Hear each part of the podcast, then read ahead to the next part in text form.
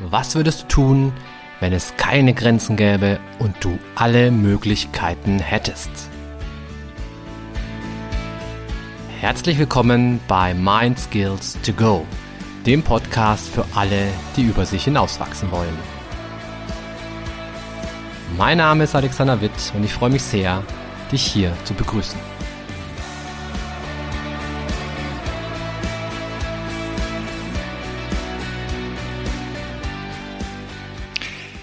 Ja, schön, dass du mit dabei bist. Hey, schön dich zu sehen, zu hören, zu, na, was sagt man denn da eigentlich? Also schön, dass du, dass ich bei dir im Ohr sitzen darf und dir ein bisschen was erzählen darf. Vielleicht passt das so rum am allerbesten, ne? Also, neue Folge von Mind Skills to Go. Und beim letzten Mal habe ich dir so ein bisschen was über Burnout erzählt und über verschiedene mh, hm, Ursachen, warum Menschen ausbrennen. Und ich würde gerne heute das Ganze ein bisschen fortführen, weil ich immer wieder so die Fragen gestellt bekommen habe, Mensch Alex oder Mensch Herr Witt, ähm, wann, wann bin ich eigentlich Burnout gefährdet? Oder hey, mir kann das doch gar nicht passieren. Das passiert doch immer nur in anderen. Ja, aber ich, ich bin noch so stark, ich bin noch so gut, ich bin noch so, so stabil. Ich muss doch davor gar keine Angst haben. Oder? Also da kommt dann immer so, im Nachsatz kommt dann immer so ein, oder? Wie siehst du das? Ja, also so ganz sicher sind sich die Leute dann doch nicht. Und deswegen möchte ich heute einfach mal so ein bisschen erklären, was es mit Burnout auf sich hat, wer gefährdet ist und ja, ob du vielleicht auch dazu gehörst oder nicht, erfährst du auch in diesem Podcast. Und zwar, halt vorneweg einfach mal so als, als kleine Einleitung. Wir sind Belastungsfaktoren und Umgebungseinflüssen und Stressoren nicht wirklich hilflos ausgeliefert, sondern unsere Persönlichkeit spielt dabei eine zentrale Rolle, wie wir in bestimmten Situationen reagieren. Also ganz banales Beispiel. Angenommen, ich bin in einer Werbeagentur und es ist gerade massiver Stress, weil Deadlines, weil irgendwie Großkunde, weil, weil alles Mögliche kommt gerade zusammen. Und mein, mein Chef knallt mir da einfach einen Auftrag nach dem anderen auf den Schreibtisch und ich soll abliefern, ich soll performen, ich soll richtig Gas geben dann kann es sein, dass ich da richtig zur Hochform auflaufe und so volle Kanne und voller Spaß und voller Elan dabei bin. Oder es kann sein, dass ich innerlich zusammenbreche und gar nichts mehr gebacken kriege und quasi einen Heulkrampf nach dem nächsten kriege. Ja. Und warum gibt es so verschiedene Verhaltensweisen? Warum gibt es so ganz krass verschiedene Reaktionen auf ein und das gleiche Ereignis? Ja, also sprich, warum reagieren zwei verschiedene Angestellte auf die gleiche Situation völlig, völlig unterschiedlich. Und du ahnst es wahrscheinlich schon, natürlich spielt die Persönlichkeit eine ganz entscheidende Rolle dabei. Es spielt auch die Vergangenheit eine Rolle, spielen meine Skills, meine Kompetenzen eine Rolle, meine Coping-Mechanismen, all das spielt eine Rolle. Und heute möchte ich mit dir ähm, uns mal der Frage widmen, welcher Persönlichkeitsstil spielt bei Burnout eigentlich eine ganz zentrale Rolle. Und mh, bevor wir dazu kommen, vielleicht noch folgende Hintergedanken. Und zwar bei Burnout sind es meistens verschiedene Faktoren, verschiedene Einflüsse, die zusammenkommen. Also man kann nicht sagen, dass es nur die Persönlichkeit ist, ja. Denn es gibt natürlich auch, auch Faktoren, die jetzt nicht nur in mir drin liegen, zum Beispiel der Arbeitgeber, ja, der einfach extrem viel mir gerade an Arbeit ran vielleicht aber auch ein schwieriger Kunde, der immer wieder, wenn es gerade am unpassendsten ist, anruft und mir fünf Stunden lang ein, ein Schnitzel ans Ohr redet oder aber Kollegen, die mich, die mich einfach ungut behandeln, die mich von irgendwelchen Informationsflüssen abschneiden oder aber von der Führungskraft, die einfach echt äh, ja, was die kommunikativen Fähigkeiten anbelangt, vielleicht nicht so die allerbeste Performance an den Tag legt. Na, das kann ein anderer Faktor sein.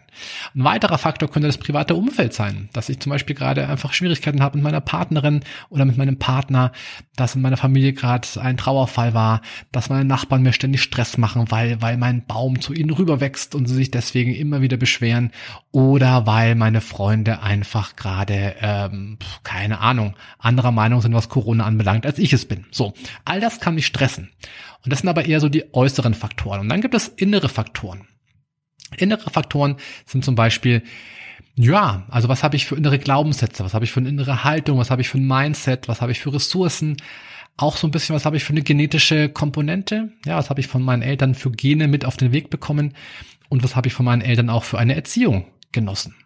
Also das sind so die Sachen, die in mir drinnen drin sind und die ich wirklich beeinflussen kann. Ja, was in der Arbeit passiert, was in meinem privaten Umfeld passiert, kann ich nur sehr bedingt, wenn überhaupt, beeinflussen. Was ich beeinflussen kann, ist das, wie es in mir drin ausschaut und mit was für einem Mindset ich an diese ganzen Herausforderungen rangehe.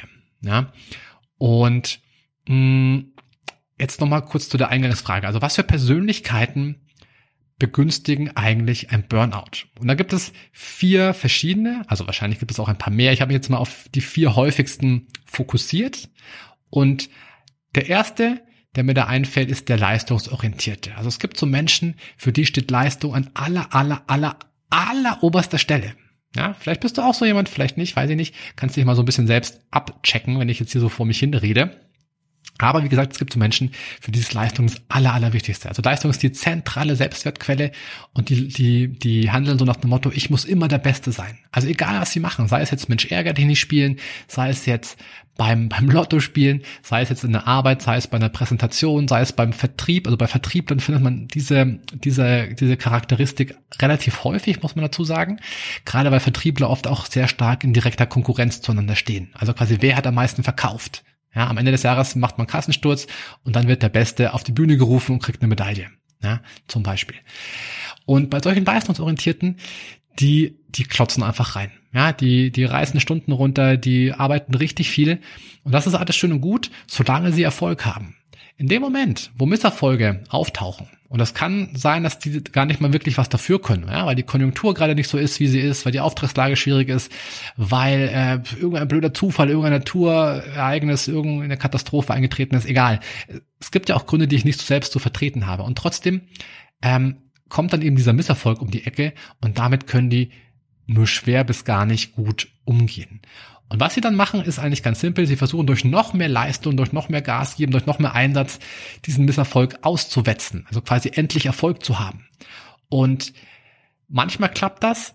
Wenn es dann aber den nächsten Misserfolg gibt und dann vielleicht noch einen dritten Misserfolg, dann kommen solche Leute irgendwann ins Burnout rein, weil sie einfach nur dieses eine, ähm, diese eine Coping-Strategie haben. Also, was kann ich tun, wenn ich keinen Erfolg habe? Ich kann noch mehr Gas geben. Und irgendwann ist der Körper aber so ausgebrannt, so am Ende, der Motor quasi raucht vor sich hin, dass es einfach nicht mehr weitergehen kann. Also das sind die Leistungsorientierten. Der zweite Persönlichkeitstyp ist der sogenannte Helfer. Kennst du wahrscheinlich auch. Das sind Leute, die sich für andere ganz, ganz immens aufopfern können. Die wirklich alles für den anderen tun. Die bevor überhaupt der andere um Hilfe ruft, sind die schon da und sagen, hey, komm, kann ich dir helfen? Kann ich dir was abnehmen? Kann ich das für dich tun? Kann ich da dir in irgendeiner Form entgegenkommen?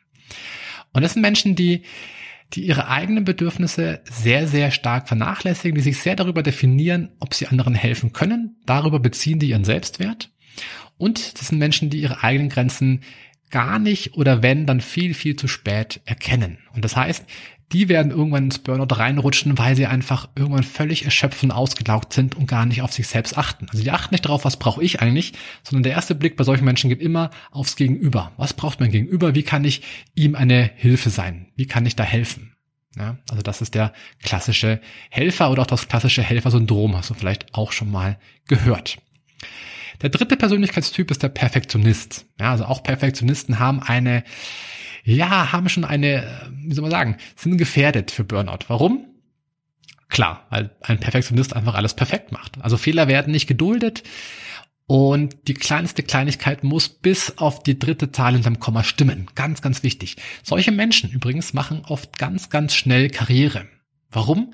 Weil sie halt alles perfekt machen, weil sie einfach so gute Leistungen bringen, weil sie einfach wirklich ranklotzen, Überstunden machen, damit auch wirklich das kleinste Detail stimmt.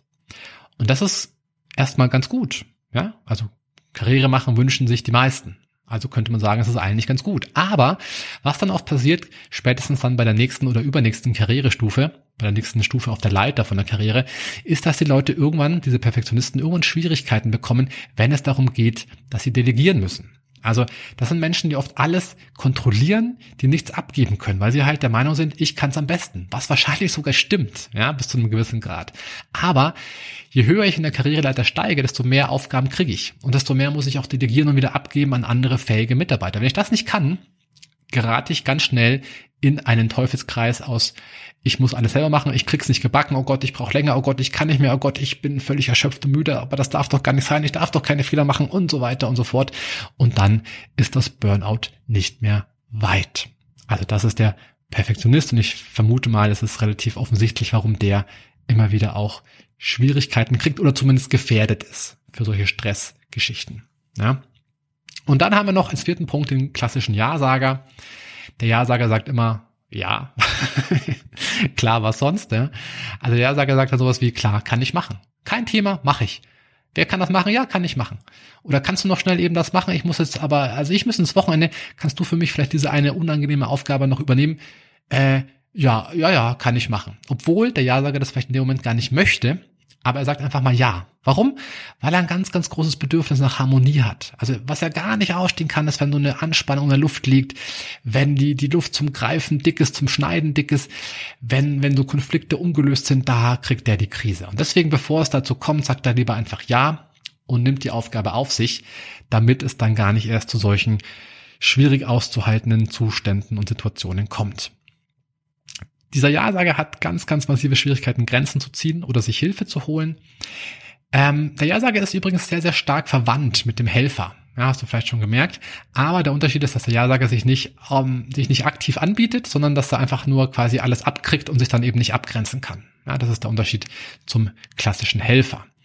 Also diese vier Typen, das sind die, die für Burnout wirklich, mh, mm, ja, sag ich mal, ja, eine, eine, eine, eine Tendenz dazu haben.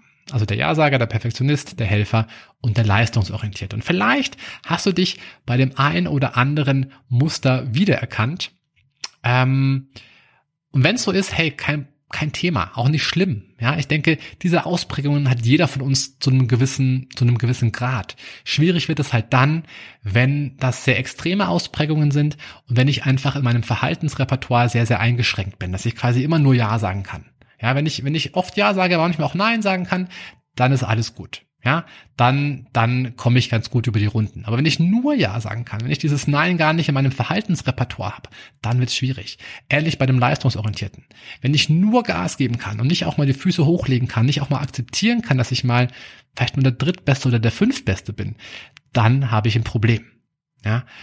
Und ähnlich ist es bei den anderen beiden Typen eben auch. Also ich brauche so ein bisschen eine innere Flexibilität und ähm, vielleicht hast du dich ja, wie gesagt, in einem der verschiedenen Persönlichkeitsstilen wiederentdeckt.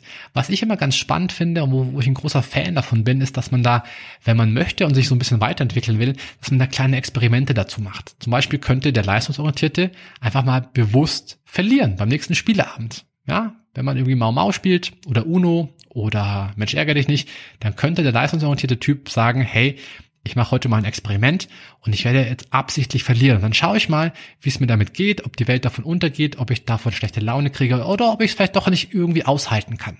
Ja, also ich glaube, du verstehst den Hintergrund dieser Übung. Also einfach mal gegen das eigene Muster sich verhalten, einfach mal um neue und andere Erfahrungen zu machen.